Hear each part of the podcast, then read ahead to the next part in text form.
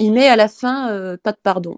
Alors que mon père était pas comme ça. Mais là, il met vraiment pas de pardon. Ces gens-là sont des assassins. Parole de Paul Dupérou, victime de l'amiante. Cette parole a été rapportée par Virginie, sa fille, qui a écrit un livre Amiante et mensonge, notre perpétuité. Virginie aujourd'hui mène ce combat. Toute sa vie a été bouleversée par l'amiante.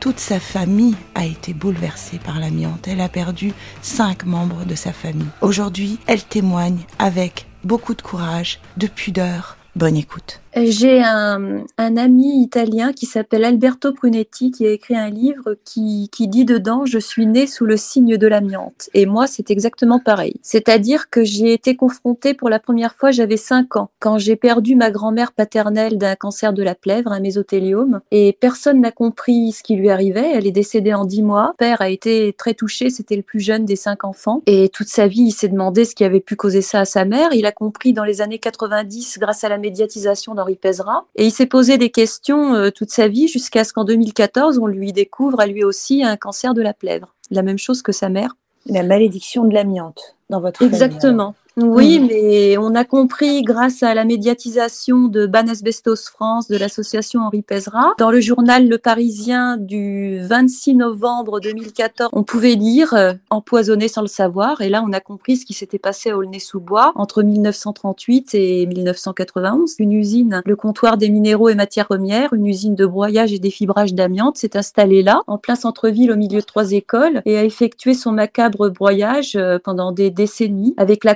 complicité des autorités. Vous, vous, utilisez des mots forts. C'est quoi la complicité? Comment vous la définissez, cette complicité? C'était une usine qui travaillait pour l'armée, notamment. Donc pour l'État, euh, l'amiante était utilisée euh, pour les sous-marins en ce qui concerne le CMMP. Et puis après, il y a eu des, vraiment des, des utilisations multiples. Non? L'alerte a été lancée en 1996 et tout est expliqué sur le site de Banasbestos France. C'est-à-dire que dès le départ, dès l'installation en 1937, même avant l'ouverture, il y a eu des pétitions sans cesse des riverains. Euh, la mairie a fait ce qu'elle a pu, mais à chaque fois, les actes étaient couverts par la préfecture. Là, je résume hein, vraiment, mais ça s'appelle. C'est quoi qu'on appelle les, les, actes étaient couverts par la préfecture concrètement? Ben, Comment En ça gros, se passe? En gros, à chaque fois, un inspecteur de salubrité publique de la ville d'Aulnay passait, faisait ce qu'il pouvait, faisait un rapport pour dire les ateliers ne sont pas étanches, euh, les conditions de travail sont mauvaises, etc. Et puis, il y avait un inspecteur qui repassait par derrière, mais cette fois-ci de, de plus haut, c'est-à-dire de la préfecture, et qui disait, mais les conditions de travail sont parfaites et en fait, euh, l'activité n'est pas nocive, puisque euh, la préfecture faisait passer ses experts par derrière et disait, tout va bien. Et aujourd'hui, on en est à 358 victimes retrouvées par les associations, donc des victimes environnementales, écoliers, riverains. On n'a jamais eu la liste des, des, travailleurs de cette usine. Quand je dis on, je fais partie des associations maintenant, mais moi je suis arrivée euh,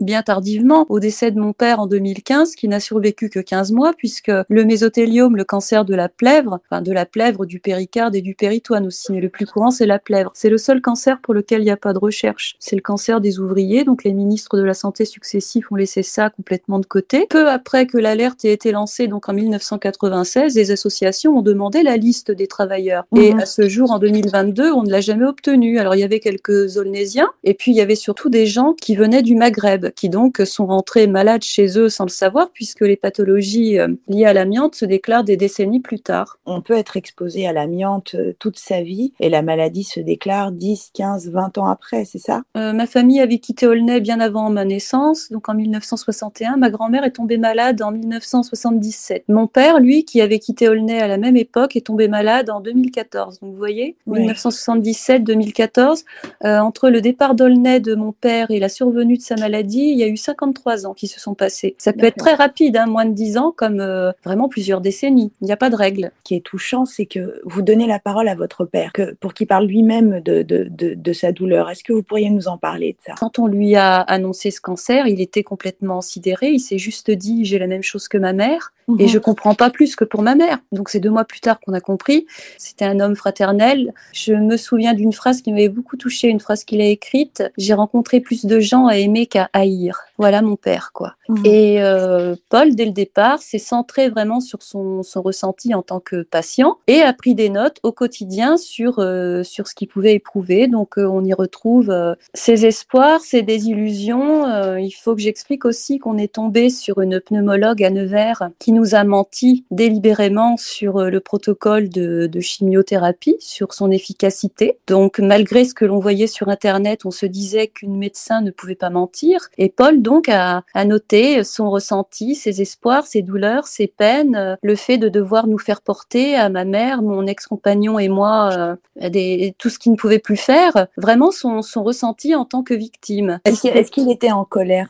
Alors, au départ, il est complètement étonné. Et puis, quand il a compris, quand on a vu l'épisode de médiatisation de Badass Bestos France, et quand on a compris ce qui s'était passé sur Aulnay, là, il, il était complètement, mais complètement sidéré. D'ailleurs, on a appelé, pardon, ce jour-là, les lanceurs d'alerte, Nicole et Gérard Voide, qui étaient dans le journal, et on a appris dès notre premier appel que deux de ses amis d'enfance étaient malades de la, même pathologie, de la même pathologie que lui en même temps que lui. Donc deux mésothéliome. Donc il y avait plus de doute possible. Donc là, oui, la colère a pris le pas. Et là, vraiment, euh, l'objectif était euh, sa reconnaissance en tant que, que victime de l'usine, euh, de l'ex-usine de broyage d'amiante CMMP. Il était, il était hors de lui parce qu'il me disait, bon, moi j'ai fait le choix de partir pour la campagne à 19 ans parce que Paris, la région parisienne, j'estimais que c'était trop pollué, mais en fait, j'ai emmené le mal avec moi, je l'ai porté toute ma vie, je savais ça c'est ça qui paraît euh, injuste. Moi, il emmène cette malédiction avec lui sans le savoir. C'est ça qui est le plus rageant, c'est qu'on ne le sait pas. C'est ça, sans le savoir. C'est-à-dire que mes grands-parents, à l'époque, en 1938, ont quitté le 13e arrondissement pour aller s'établir à la campagne, à l'air frais, à l'air pur, mhm. donc à Aulnay-sous-Bois. Et c'est cette année-là que l'usine s'est installée. Donc déjà, euh... et puis après, l'histoire se répète. Hop, on part d'Aulnay pour, euh, pour s'installer à la campagne. Mais le mal est là. L'amiante a été respiré pendant des années. En plus, c'est un cancérogène sans seuil. Il suffit d'une exposition. Donc, euh, pour développer un mésothéliome. C'est ça, à mon avis, qui fait que l'amiante est un sujet qui provoque pas mal de colère. C'est que c'est insidieux. C'est à un moment donné, c'était les ouvriers dans les usines qui étaient touchés. Et puis après, c'était dans, dans, les écoles. Et puis après, ça, de, ça vient dans l'environnement. Mhm. Et on a l'impression que euh, l'amiante en 2022, c'est un, un, sujet qui reste encore un, un, sujet presque tabou. Qu'est-ce qui, qu'est-ce qui bloque aujourd'hui J'ai perdu ma famille, oui. De, Deux mois plus tard, j'ai perdu mon oncle, le frère aîné de mon père, Gaston, d'une asbestose. Donc, euh, mhm. euh, et puis, dix mois plus tard, c'était au tour de ma cousine Dominique que j'ai très peu connue. Mais l'amiante, euh, ce qui bloque, c'est simplement les, les, les, les responsabilités, euh, dire, euh, les, les, gens qui ont été impliqués politiquement, etc. c'était, c'était très large hein, comme éventail. Et aujourd'hui, on attend que les responsables meurent pour éviter le procès pénal. Alors à chaque fois, on trouve des prétextes fallacieux. Le, le, le plus, le plus édifiant, c'était en 2017, quand on a entendu dans les médias, de toute façon, on ne peut pas dater la contamination d'une victime. Donc, puisqu'on ne peut pas dater à quel jour la fibre assassine a causé le cancer, on ne sait pas qui était responsable de l'entreprise à ce moment-là, donc on ne peut incriminer personne. Où est-ce qu'on va? Et puis pour l'instant, les gens continuent à mourir. Donc l'amiante en France, c'est 10 morts par jour, mais c'est plus de 100 en moyenne dans le monde depuis la fin de la révolution industrielle. Et le problème, c'est que puisqu'il faut des décennies pour euh, pour qu'une pathologie euh, se manifeste malheureusement, et puisqu'il y a encore en France 80 kilos d'amiante par habitant, et euh, mais pour l'instant, les pouvoirs publics ne se saisissent pas du, du problème. Mais pourquoi, à votre avis? Parce que le désamiantage coûte cher, parce que pour euh, beaucoup de gens, c'est un scandale sanitaire qui fait partie du, du passé, puisque l'interdiction date de 97. On oublie sciemment le temps de latence, euh,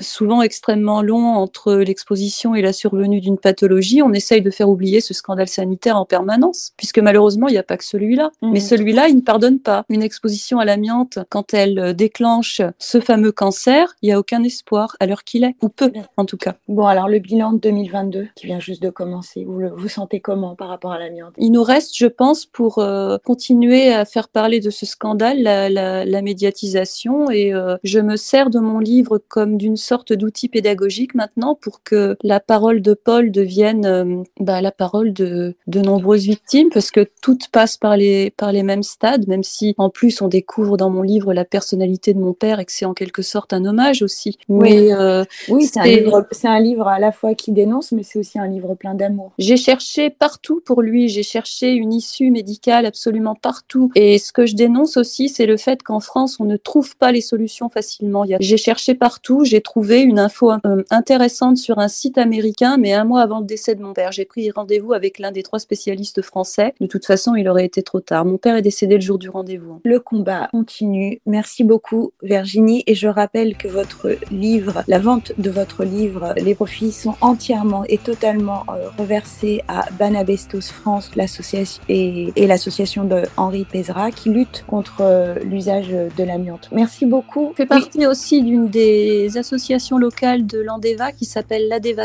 Donc, euh, je leur reverse aussi. Au revoir, Virginie. Au revoir. Au revoir.